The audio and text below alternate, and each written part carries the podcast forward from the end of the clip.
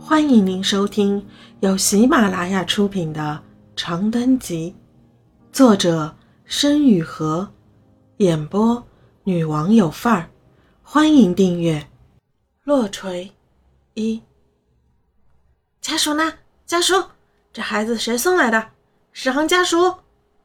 护士梆梆地敲着手上的病历板，在心电图室外扯着脖子大喊。走廊里人山人海。焦虑的烘臭味从每个人的头顶上冒出来，缭绕四散。护士又喊了两声，只引得几句尖酸怪气的：“凭什么让我们等啊？江三还有理了？”之类的抱怨。于是皱着眉头，低声斥骂，疾步旋身，毫不犹豫地将门“砰”的一声砸在身后。诊室内，主任。V 六导联，ST 段可还高，T 波有高尖，这儿还有个病理性 Q 波，坏菜了。压着眼睛的女医生在心电图上快速转了几圈，唰啦一声扯下单子，递给一旁的护士。血压，低压五十五，高压行了，心肌缺血。帮志物送检了吗？小蒋去送了。刚来的时候就在一层抽过血，方才在诊室外大喊的护士神色凝重。这孩子好像是被人路上捡来的，家属不在，现在怎么办？送心导管室还是做造影？医生缓缓别眉，锐利的眼神在屏幕上一排排上下起伏的心波扫视。现在感觉怎么样？他并未回头。把问题直接扔给了病床上的那人。诗航挂着一片迷茫苍白的脸色，额头上浸满汗珠，胸口上的电极片和手脚上的感应夹还没来得及摘下来，眼前忽明忽暗。他努力眨了眨眼，挣扎的开口道：“还还行。”医生似乎下定决心，正准备推桌起身，身侧之门忽地被闯入者猛力推开。涌入的嘈杂声浪中，裹挟着一声格外焦急的大叫：“航子！”施诺然在看到施航的第一眼就红了眼眶，还没来得及冲过去，就被精神紧张的医生护士们纷纷拦住。“我是家属，我是家属。”他手足无措地解释道，“我是孩子他姐姐。”一地狼藉，微风掀起纱窗，明媚的阳光如火似蜜。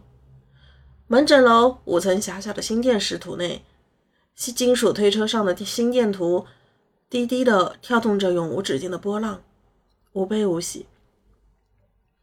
从缴费窗口离开的时候，施诺兰的脸色已经萎顿的不像样了。心检医生鼻子上架的两片镜框在惨白的灯光下晃得他眼晕头昏，眼前的世界颠倒又复原，复原又颠倒。只有那句冰冷冷的告诫在头脑里萦绕不散。心脏标志物检查还不能明确诊断，他这个情况很可能是急性心梗发作，建议住院用药观察一阵，随时发病太危险了。门诊一层乱得像一锅滚沸的粥，黑压压的人头一颗挨着一颗，令人忍不住犯恶心。施诺然一手拉着诗航，一手捏着哗啦啦作响的单据，勉强在人群中穿行而过。外面是个大晴天，微冷有风，松香的味道馥郁极了。邵东揣着手在台阶下等他们，踱来踱去，神色焦急。咋样了，航子？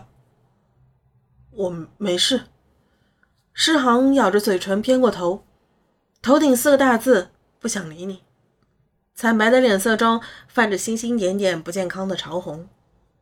施诺然沉默地盯着他看了一会儿，摇摇头，抬眼对东子低声道：“暂时没问题了，我俩在新农合医疗镇，在可能在老家那儿。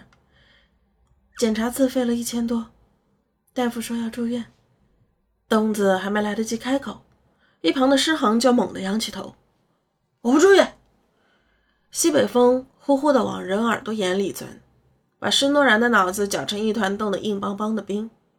流下来的冰水顺着脊梁骨一路把心肝脾肺都包冷了。他努力耐着性子给诗航拉起衣领：“你病了，咱得听大夫的话，不想住院也得住。